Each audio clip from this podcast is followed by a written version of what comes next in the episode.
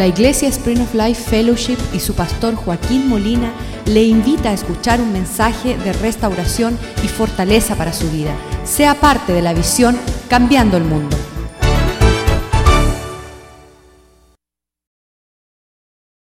Gracias por tu paz sobre nuestras vidas. Te damos gracias por tu palabra, que es lámpara a nuestros pies y transforma nuestro pensamiento de ser necios a ser sabios, de tener preocupación y ansiedad a tener paz que no se compra con dinero ni con pastillas.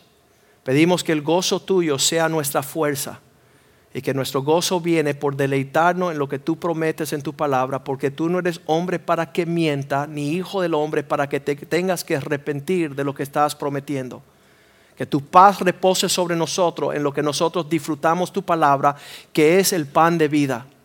Porque tú dijiste bien, no solo del pan vivirá el hombre, sino de cada palabra que procede de la boca del Señor. Y esto es nuestro alimento día y noche. Y la promesa es que si nosotros nos alimentamos bien, no tendremos hambre ni de sed de justicia, de paz y de gozo, Señor. Tú eres el proveedor de todas las cosas y en ti tenemos, Señor, algo que se llama abundancia. Y por eso podemos ser generosos con nuestro tiempo, con nuestra provisión, con aquellos que tú nos da para administrar. Que tú bendiga y prospera tu palabra esta noche en el corazón de tu pueblo. Te lo pedimos en el nombre de Jesús. Amén. El Salmo 1 promete esto. Bienaventurado el hombre que no anduvo en consejo de malos. Ese hombre que no está escuchando el consejo de personas que andan en malos caminos le irá bien. Ni tampoco estuvo en camino de pecadores. Esta mañana estaba yo con un pecador muchacho que yo conozco ya de hace más de 30 años. Y este muchacho estaba preocupado porque él había hecho una inversión, subió el valor de una escuela que pusieron sobre un terreno. Él, él dio una inversión de medio millón de dólares, edificaron una escuela, ahora la escuela ah, para ponerla allí costó dos millones y cogió un valor de unos 700 millones de dólares todo el proyecto. El hombre que él le dio el dinero para la propiedad le dijo, mira, en la ganancia de esta escuela te voy a dar dos millones de dólares porque ha crecido el valor de la escuela.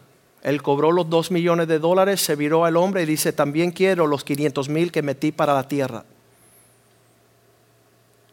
Nunca estamos saciados nosotros en andar en los consejos con los malos, ni sentarnos en silla de escarnecedores mas dice, la palabra de Dios es nuestro deleite, versículo 2.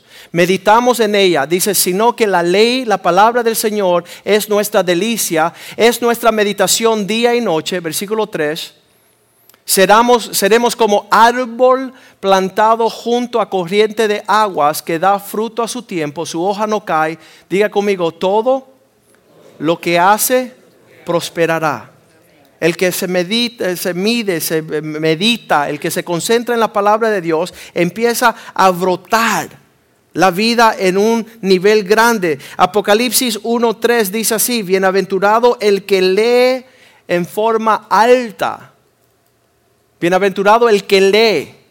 Y los que oyen las palabras de la profecía de este libro y guardan las cosas que están escritas en ella, porque el tiempo se acerca capítulo 22, versículo 18 de, Apocalipsis también nos dice, la palabra de Dios es la clave para prosperar, para escucharla, para leerla, para meditar en ella. Yo testifico, dice el Señor, que aquel que oye las palabras de este libro, si alguno le añade algo a estas cosas, Dios traerá sobre él las plagas que está escrita en este libro. Versículo 19 dice, y si alguno le quitare de las palabras, le dice, no me gusta esa parte, tú arranca la hoja y la bota. Le resta a lo que Dios manda. Dice también, Dios quitará su parte del libro de la vida y de la santa ciudad y de las cosas que están escritas en este libro, los planes que Dios tiene para nosotros. Entonces, no le añade a la palabra, no la quita. Y nosotros vamos a empezar esta noche en el libro de los Hechos, capítulo 1, porque después que se va Jesús, quedan aquellos que le siguieron y tienes que tener mucho de nuevo, de nuevo para seguir a Jesús y no perdamos nuestro tiempo. ah, muchas veces decimos, si vienes a la iglesia a bobear, mejor quédate en casa. Si el domingo vienes solamente para cumplir con tu conciencia, pero no estás siguiendo a Dios durante la semana, mejor vete a la playa. Búscate una sillita allí y coge el sol y quémate. Pero si vas a entrar a la casa de Dios, temblemos en la presencia de Dios.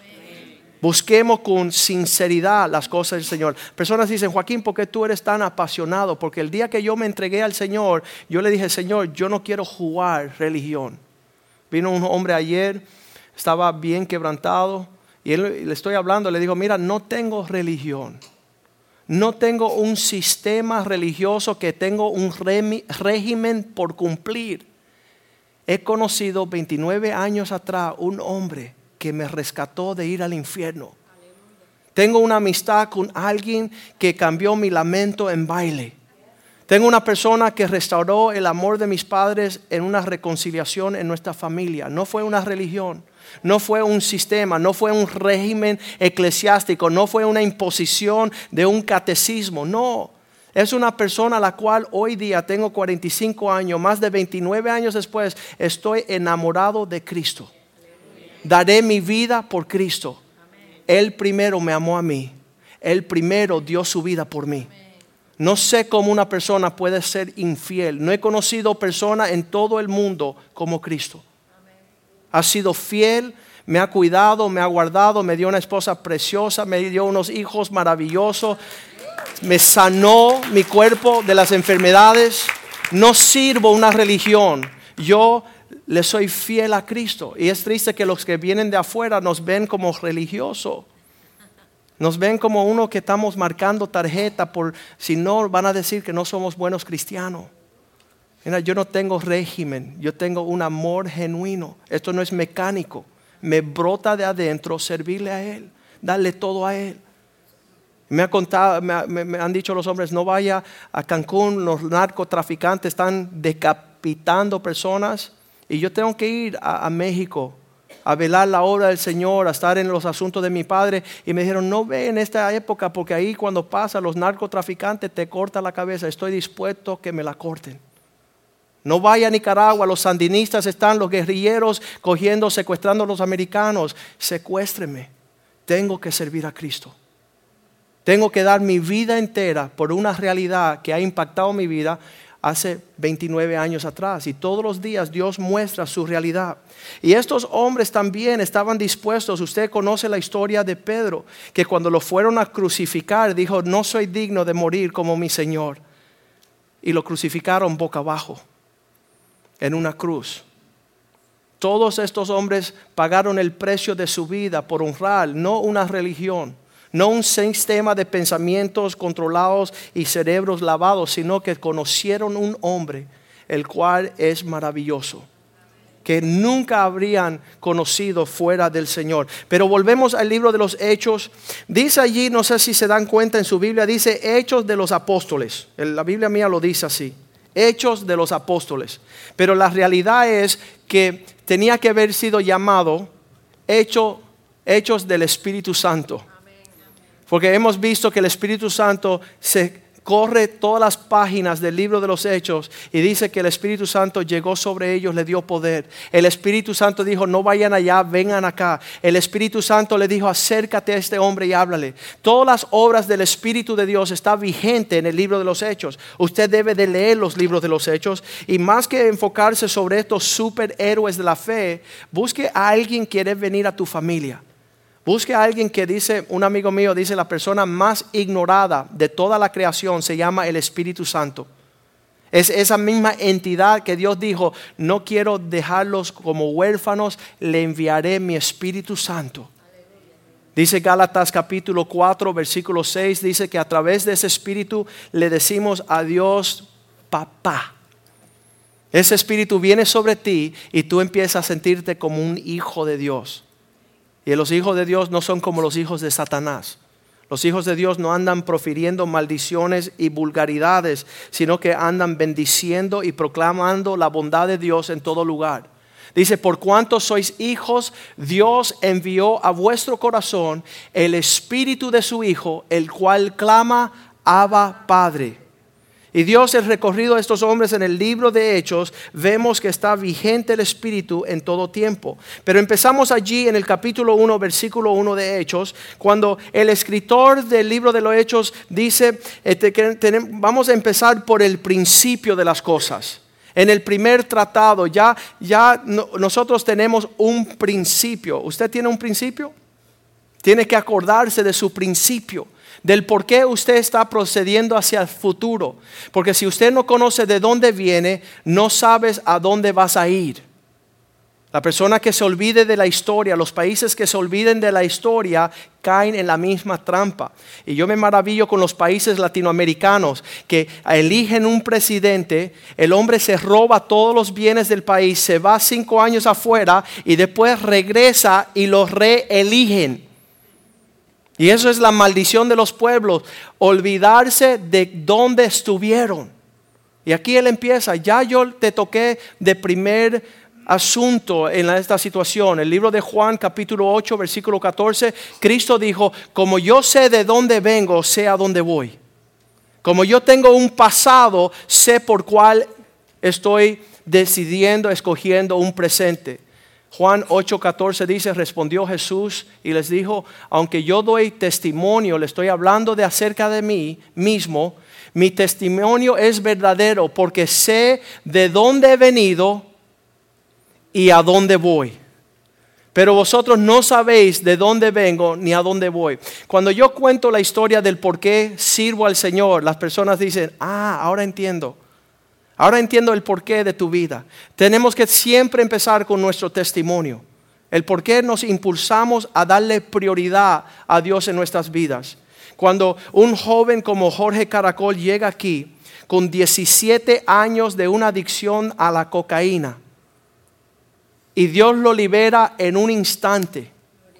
Y ahora él no necesita la droga. Él puede amar a su esposa y a sus hijos. Él puede tener paz y gozo. Cuando Él puede decirte eso, entonces puede justificar por qué Él es apasionado de Cristo. Porque está buscando a Cristo con todo su corazón. Ese es el testimonio de todos nosotros. En, primer, en el primer lugar, ese es el comienzo del libro de los Hechos. Nosotros tenemos que también empezar desde un principio y edificar sobre ese pasado y sobre ese fundamento. Saber dónde estaba usted y hacia dónde vas. El Salmo 11.3 dice así, si los fundamentos son destruidos, el justo no podrá edificar. Si tú no le dices a tus hijos el porqué de tu pasado, ellos no saben el porqué del cristianismo hoy. Yo siempre le digo a mis hijos, ustedes no quieren tener una vida como tuve yo en mi niñez. Y les siento y les comparto a ellos cuál ha sido mi experiencia en la vida para que ellos no se equivoquen a pensar que esto es una religión por la cabeza porque yo soy el que más mando. Porque aquí todos tienen que ir a la iglesia porque yo soy el papá. No, nunca he tenido que obligar a mis hijos porque ellos conocen nuestra, nuestra transitoria, nuestro, nuestra jornada en llegar a servir al Dios con todo nuestro corazón, con toda nuestra mente, todas nuestras fuerzas. El pasado nosotros puede establecer, si fueran destruidos los fundamentos, ¿qué podrán hacer los justos? ¿Qué ha de hacer el justo si no tiene un fundamento en qué edificar? Entonces Dios quiere que uno comience de cero, comience del principio. Y así dice el escritor de, de Hechos cuando dice, oh Teófilo, en primer lugar, te he tratado lo que fue primero, lo que fue el fundamento de toda esta historia, oh Teófilo. La palabra no es un libro donde está siendo escrito a un Timoteo o a un Teófilo, sino que la palabra de Dios dice que Teófilo significa Teo, Dios, Filo, el amor, el Dios que te ama. Dios está hablándole a un pueblo cual Él ama. Y es lindo saber que el que te escribe una carta de amor te dice, te quiero, te amo. Esto porque tú eres importante para mí, te estoy dejando conocer mi palabra. Te estoy enviando un mensaje. Y así comienza el libro de los hechos. Yo quisiera que todos nosotros leáramos la Biblia como, como una carta de amor por, por cual Dios amó a todo el mundo, dio a su Hijo. La motivación de Dios en hacer lo que Él hizo que fue grandioso no fue un deber, no una obligación, no una medida religiosa, sino que fue inspirado y movido por amor. Y nosotros podemos llegar a amar a Dios porque Él primeramente nos amó a nosotros. El que no conoce el amor de Dios nunca podrá conocer a Dios. Y Dios se mueve en amor y ahí Él dice, Teófilo, aquellos que yo amo, hablé acerca de todas, diga conmigo, todas las cosas que Jesús comenzó a hacer y a enseñar. Todo lo que está escrito aquí ya fue traducido de lo que Jesús, Él es nuestra superestrella. No nos eh, ocupemos en otro, otra devoción. Le voy a escribir de Jesús. Quiero que conozcan a Jesús. Quiero que, conozcan por qué Él vino. Qué, y, sabes que muchas personas ponen a Jesús. Bueno, para mí Jesús es como Ahmed, como Buda, como este, como el otro. Pero el único que te amó y dio su vida por ti fue Jesús. Él pagó el precio seguro de vuestra salvación. Él les lavó con su propia sangre. Él no fue, no fue a buscar una gallina. Búsquese un santero que está dispuesto a darle su sangre. Él dice, no, vete a buscar una paloma. Vete a buscar una gallina, un chivo, un buey. Busca sangre de otro, pero Jesús puso sus venas allí a sangrar por ti y por mí. Y por eso es importante escuchar esta voz. Hablé acerca de todas las cosas. Cristo hizo muchas cosas. La Biblia dice, si todas las cosas que Jesús hubiese hecho fueran escritos, los libros no cupieran en toda la tierra. La Biblia solamente tiene selecto ah, situaciones y cosas que tenemos que conocer nosotros, esas cosas que están escritas. Pero si todo lo que Cristo hubiese hecho se hubiera escrito, dice el libro de Juan, dice que no hubiese lugar en toda la tierra para contener tanta literatura de lo que él hizo. Porque yo me imagino, esa es la forma que yo pienso, que él desde la eternidad comenzó a hacer cosas. Y si todas las cosas que él hizo están sobre los libros, los universos tuvieran que estar llenos de esas cosas y no cupieran en esta pequeña planeta Tierra. Pero así empieza este libro. Es un enfoque sobre la vida de Jesús, el impacto que él tuvo. Y solamente dice, el Jesús comenzó, comenzó. ¿Sabes por qué dice, él solo puede escribir sobre estas cosas que él comenzó? Porque él todavía está haciendo cosas. Todavía Dios es, él dice eh, Hebreos capítulo 13, versículo 8, Jesús el mismo ayer, hoy y por los siglos. El mismo. Dice la palabra de Dios allí, este Jesús que comenzó estas obras y las hizo y las enseñó. Capítulo 1, versículo 1. Es una combinación de cosas, las cosas que podemos hacer, pero es mucho más grande las cosas que podemos enseñar. Porque la persona que participa de lo hecho es porque es egoísta y no le da nada al que viene atrás. Pero Jesús no solamente hizo, sino enseñó. Y Él espera que usted participe pero también el que mucho se le da, se le espera mucho para que dé. El que recibe por gracia algo, lo debe de dar también. Me gozo cuando veo um, el, mismo Carlos que nos estás enseñando, tú pasas tu conocimiento a otra generación. El trompetista, la pianista. Ayer estaba Denise con mi sobrina enseñándole a cantar. Que lo que tú hayas recibido, no solamente que tú participes en hecho, sino que también enseñe. Ese es el corazón de Dios. Jesús comenzó a hacer y a enseñar. Recibió y dio. Y sigue hablando ahí el versículo 2, hasta el día. Bien importante, vamos bien lento sobre este libro, hasta el día. ¿Qué es el día? Es la medida del tiempo dada al hombre. ¿Cuántos se preocupen por la semana y por el mes? Algunos nos preocupamos por el año y hasta las viejitas se preocupan cuando ya se fueron. Quieren estar dando herencias desde la tumba. Y si, si se casa o dale de comer a mi perra, sigue todo el linaje. Pero sabes que la medida de Dios para el hombre es, este es el día que Dios ha hecho para gozarme yo en él. Y nosotros tan afanados por mañana que no nos disfrutamos este día. Estamos tan afanados por ayer que no disfrutamos este día. Y yo a veces me abrumo y digo, Señor, dice, ¿qué pasa? Es que el fin de mes llega. Y dice, ¿qué te pasa? Y bueno, que el fin de mes está ahí. Y dice, ¿pero qué te pasa hoy? No, hoy estoy feliz. Pero ahí está el fin de mes. Y Dios dice, cada día trae su propio afán. Cada día trae su propia preocupación. Usted preocúpese sobre este día. Ah, Salmo 18, 118, 24. Esta es la medida de los tiempos del pueblo de Dios. Mientras más uno camina con Dios, más uno entra en un sentimiento. Y yo le digo, yo me gozo todos los días. 118, versículo 24. Salmo 118, versículo 24. Dice así, vamos a leerlo. Este es el día que hizo el Señor, Jehová. Nos gozaremos y nos alegraremos en Él. Entonces aprendimos esa canción hace muchos años atrás que cada día de la semana nos gozamos. Yo me gozo lunes, yo me gozo martes, yo me gozo miércoles. Yo me gozo jueves, yo me gozo viernes, sábado también. Y al llegar domingo sigo con mi gozo. ¿Sabes tú por qué? porque tengo a Cristo que me da la dicha de gozarme en Él. ¿Sabes qué? Cuando vives en los términos y las pautas del Señor, puedes entrar en un reposo. Dice que no llegaron a tener lo que Dios tenía por ellos porque no entraron en el gozo del Señor. Tuve un cliente que llegó a mi oficina y dijo, me quiero divorciar. Y le digo, ¿por qué señora? Dice, porque yo sé cuando sea viejita mi esposo me va a dejar. pero disfrute, disfrute el término de su matrimonio. dice, no, no, no, yo sé que Él me va a dejar cuando yo sea viejita y arrugada. Y entonces hay personas que viven allá por la muerte del futuro, en vez de gozarse la medida del tiempo de Dios hoy. Aprenda a decirle a las personas, hoy es el día del Señor.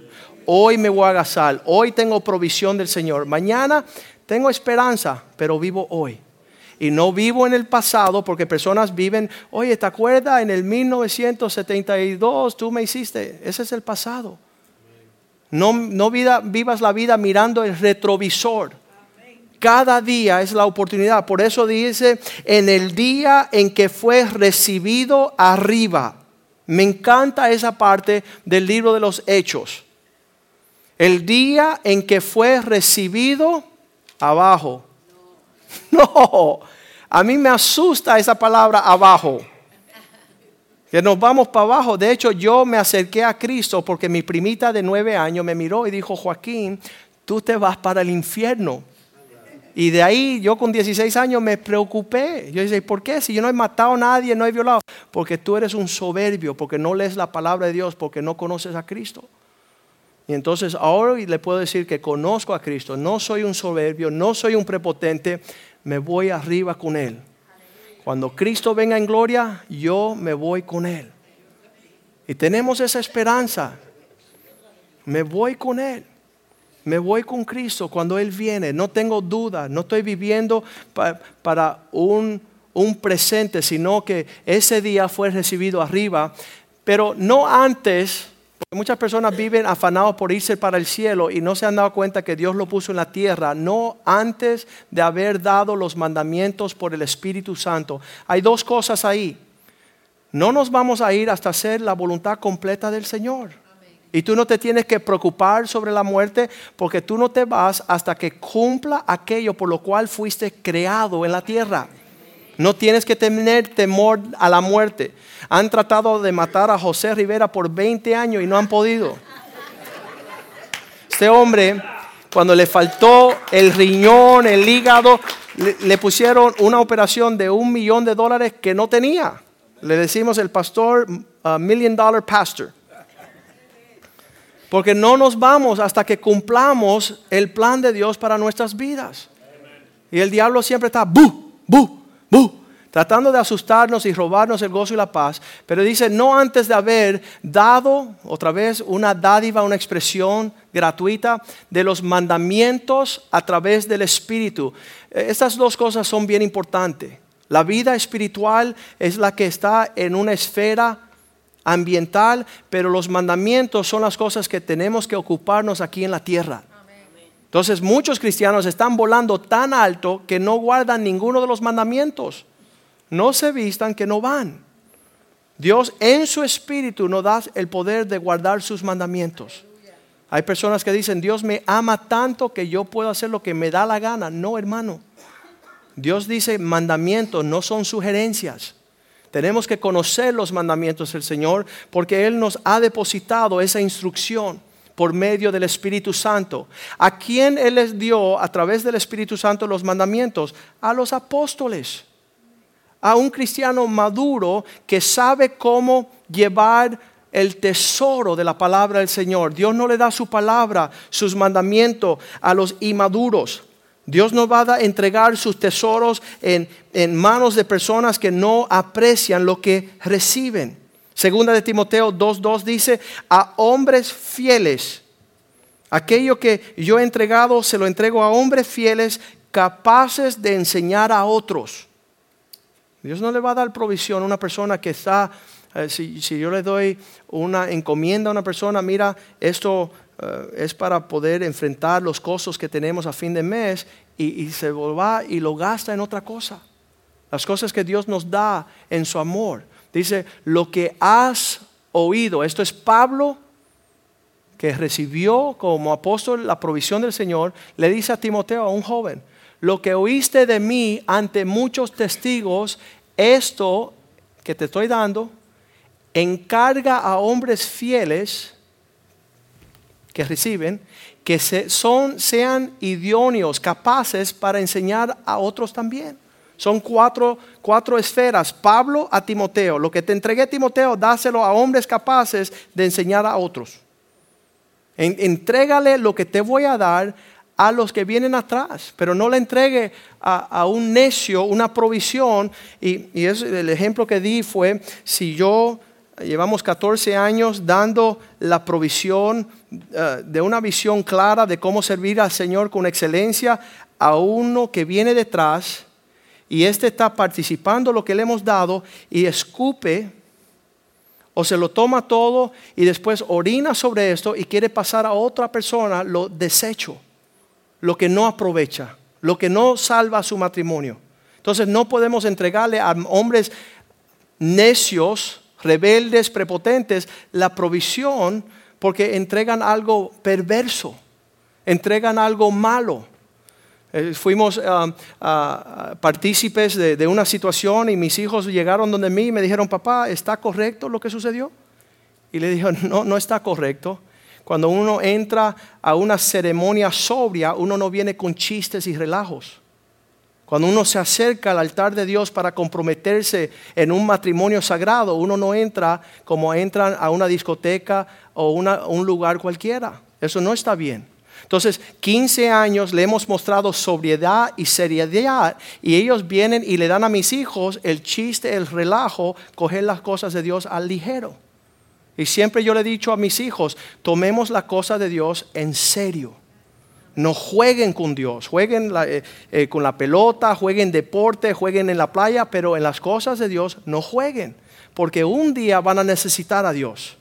Y en ese día no quiere ser eh, estar buscando dónde estará Dios en el medio de mi chiste, en el medio de mi relajo.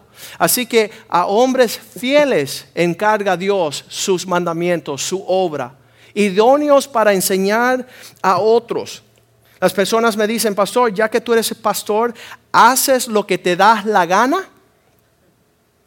Ya que tú eres el pastor, porque quién, yo le dije, señora, eh, se sabe que se sobreentiende que tú no conoces el celo del Señor por su obra. Y yo preocupado pararme de aquí en presencia del Señor, que no me caiga una bocina en la cabeza, o que Dios diga, esta noche voy a aplastar a este que está haciendo lo que le da la gana porque no es algo que uno se atribuye pararse delante de los pueblos hablar las cosas santas del Señor. El sumo sacerdote cuando entraba al lugar santo, si había algo indebido, caía muerto instantáneamente. Aún los cristianos principios que llegaban a la iglesia a estar jugando con el Espíritu Santo caían postrados muertos en la presencia del Señor. Y está eso en el libro de los Hechos también, Nuevo Testamento. Personas dicen, no, ese fue el Dios malo y bravo del Viejo Testamento. No, un Dios santo y celoso de su obra en el Nuevo Testamento. Un Dios que quiere seriedad en su casa, quiere que nosotros caminemos en sus bondades. Entonces, Hebreo capítulo 5, versículo 1, la medida de Dios en estos asuntos, que nadie toma para sí mismo este Yo no sé si se dice honor o esta, vamos a leerlo mejor. Porque todo aquel sumo sacerdote, aquel que está ejerciendo el sacerdocio, que es tomado entre los hombres. Dios nos seleccionó entre hombres ordinarios, no hay diferencia. Más Dios dice que Él escogió lo vil y lo menospreciado. Quiere decir que nosotros somos peores. Y Pablo dijo, yo soy el peor de todos los pecadores. Entonces Dios nos toma de entre el pueblo, ¿para qué? Ah, dice, nos toma entre todos los hombres constituido a favor de los hombres. Dios nos escogió para servir a los hombres. Dios nos escogió y nuestra vida, hola, ¿cómo está Javier? Hola, ¿cómo está Carlos? Hola, ¿cómo está José? Hola, ¿cómo está María y, Francis? Y, y, estamos sirviendo a los hombres. Dios nos coge para servir a su pueblo. En lo que a Dios se refiere. Muchas personas quieren utilizar el pastor para saber cómo invertir su dinero. Pastor, ¿qué voy a hacer con mi dinero? Yo no soy inversionista. Y pastor, ¿qué voy a hacer con, eh, el fin de mes? Mira, tienes que buscar un buen contador. Yo te voy a hablar de las cosas que te alinean con el corazón de Dios. Yo no soy Walter Mercado, yo no soy adivino, yo no estoy caminando en un misticismo ni soy psíquico. Yo te puedo dar el consejo de Dios para tú y tu familia. Te puedo dar la medida de Dios, las cosas que Dios le gusta. Y entonces dice ahí, constituido a favor de los hombres en esos asuntos que a Dios se refiere, para que puedan ah, presentar ofrendas y sacrificios por los pecadores. E, eso significa para que los hombres se alineen con Dios. Versículo 2 dice, para que se muestre paciente. El pastor, la persona que va a servir a Dios, tiene que ser paciente. Ahí digo yo, amén. Amén. Porque muchos somos torpes. Muchos eh, tenemos que decir las cosas 20 veces. Ayer eh, escuché a un hombre decir, yo solamente le digo a mis hijos las cosas una sola vez. Y yo digo, gracias a Dios que a Dios a ti te la dice cien mil veces. Qué, qué, horrible. Nosotros nuestra medida de paciencia está agotada, pero la paciencia de Dios dice que es larga. Tu misericordia es más grande que el sol, la luna y las estrellas. Tu paciencia con nosotros. Nosotros pastores aprender a hacer eso aquellos que Dios le entregó la obra del Señor. Paciente con quién? Con los ignorantes, con los que no saben. Y también con los extraviados, con los que son difíciles, los que son torpes. Puesto que Él también viene rodeado de mucha debilidad. Nunca yo he podido comparar a una persona y decir, bueno, este sí que está mal. O este sí que no tiene esperanza porque yo soy peor que todos. De la debilidad mía el Señor me sacó del pozo cenagoso del estiércol. De ahí vengo. Y yo puedo tener paciencia y esperanza en la obra que Dios va a hacer en ti porque lo ha hecho en mí. Y es tremendo tener esa fortaleza. Las personas llegan y dicen, ya la fregué, pastor, nunca Dios me perdonará. Y le digo, sí, te va a perdonar porque a mí me perdonó. Y ese es el carácter de Dios, de perdonarnos. Pero mira lo que dice el versículo 3. Por causa de ella debe de ofrecer por los pecados, tanto por sí mismo y también por el pueblo. Versículo 4 dice, y nadie toma para sí esta honra. Tú no puedes decir, yo voy a ser pastor, yo voy a ser ministro, yo voy a ser... No, tú vives la vida conforme el corazón de Dios, sé fiel en lo que se pone en tu mano, después Dios te escoge. Nada, nadie toma para sí mismo esta honra, sino el que es llamado por Dios, como lo fue Aarón. El ministerio no es algo que tú escoges, es algo que Dios escoge para servir a su pueblo. Y eso es lo que está tratando de decir el libro de los Hechos. Acuérdense que estos hombres que están llevando la palabra de Dios, dirigidos por el Espíritu de Dios, eh, cambiando las naciones, fueron hombres señalados, escogidos por Dios para poder hacer la obra de Dios sobre la tierra. Y nadie toma para sí mismo esta honra. Seguimos leyendo, dice que a quienes también después de haber... él le entregó por el Espíritu Santo a los apóstoles que había escogido, a quien también después de haber padecido, Cristo le mostró lo que, lo que es necesario padecer por ser cristiano. Se presentó vivo Jesús con muchas pruebas. Quiero tocar el tema de vivos. Cristo es tan real como tú te ofrezcas ser auténtico. Si tú eres un religioso que viene en tu cuento y en tu aguaje, no vas a conocer un Dios vivo. Pero si te humilla en la presencia de Dios y dices, Señor, yo quiero conocerte genuinamente. Yo quiero ser auténtico. Dice la Biblia en Santiago 4:8 que aquel que se acerca a Dios, Dios se acerca a él. Si tú tomas a Dios en serio, Dios te toma a ti en serio. Él se presentó vivo, acercado a Dios y Él se acercará a vosotros. ¿Quién? Pecadores, limpiar las manos. Y vosotros de doble ánimo, los que siempre son inconstantes, purifiquen sus corazones. Muchas veces tenemos el pensar, si el Señor no me contesta en 30 segundos, ya no voy a orar más. Voy a ir a la iglesia y si esta semana Dios no hace el milagro, pues ya no vuelvo. Dios no juega esos juegos. Dios se acerca y se hace real a aquellos que son auténticos y genuinos para buscarle de todo corazón. Lo vemos ahí en Jeremías 11, versículo 30, donde dice, si usted me busca de todo corazón, si usted me busca de todo corazón, entonces yo les dejaré alcanzarme. 11:30 o es 29:12. Así pues ha dicho, no, es, 11, 11.30, ah, ¿no?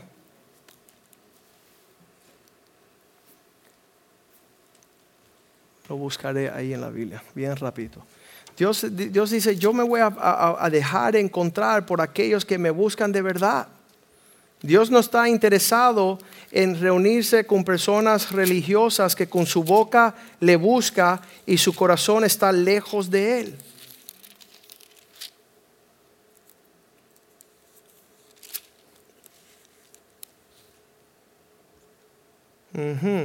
Jeremías 29,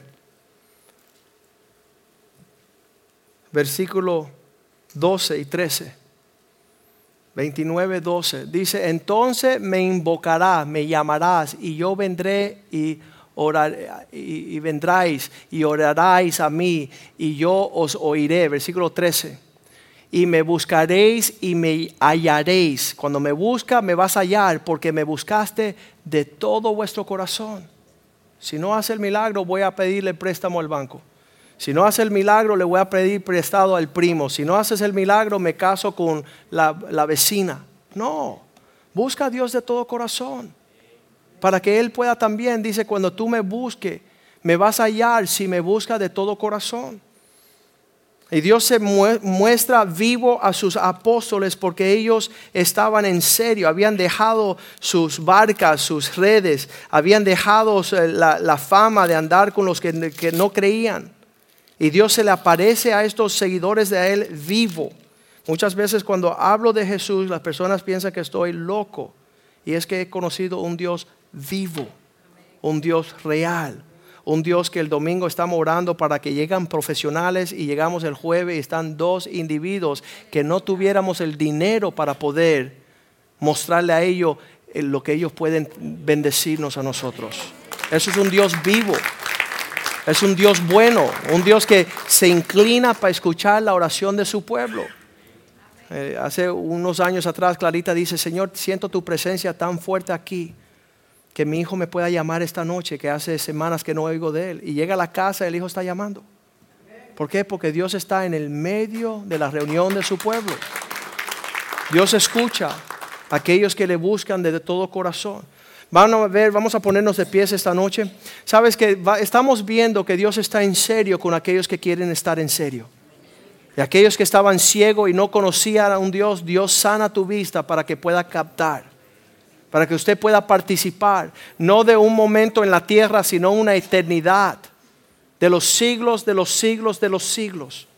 Y por eso cada palabra que se encuentra en la Biblia no podemos añadirle a esto, como hacen los mormones y las religiones falsas, el Corán, el libro de mormones, sino que toda palabra aquí no le añadimos y no le quitamos. Muchos pastores hoy día están predicando psicología, están predicando eh, escatología, están predicando teología. Nosotros queremos, cada palabra de Dios tiene provisión para nosotros. Empezamos el libro de los Hechos, nada más que hemos tocado cuatro versículos, nos basta mucho tiempo. Anoche estaba diciendo yo, mis nietos van a terminar escuchando esta serie. Tenga yo 100 años y voy a estar, ok, el capítulo 5, la palabra. Pero, pero qué lindo es el Señor y qué hermoso es nuestro Rey. Y cuando le veremos en gloria, ahí cantaremos todos. Tuviéramos, dice que no habrá lágrima, no habrá llanto, no habrá gemido, no habrá dolor, no habrá pena en su presencia. Y por eso Él nos enseñó, Señor, vénganos tu reino, hágase tu voluntad aquí en la tierra. Empecemos a gozar cada día en la presencia del Señor. El gozo del Señor, nuestra fuerza. La palabra de Dios, nuestro gozo, nuestro deleite. Gran paz tiene aquellos que se deleitan en tus mandamientos, Señor. Te damos gracias por la paz que respiramos, Señor. En el medio de la tormenta, Señor. En el medio de la dificultad, la adversidad, tú eres Rey soberano. Tú eres Señor de señores. Tú, oh Dios, tienes toda nuestras vidas en la palma de tus manos, Señor. Tú cuida de nuestros hijos, Señor. Tú nos rodeas de misericordia. Cantémosles al Señor una canción esta noche para orar y despedirnos. Aleluya. Aleluya. Cierre sus ojos y alábale. Dile gracias, Señor. Yo te. Sí, Señor. Yo te busco con fuego.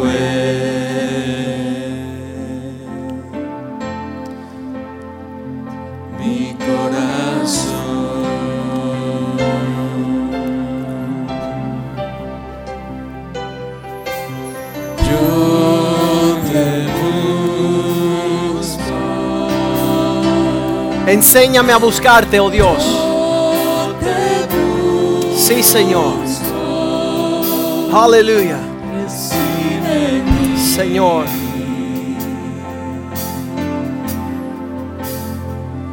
Adoración.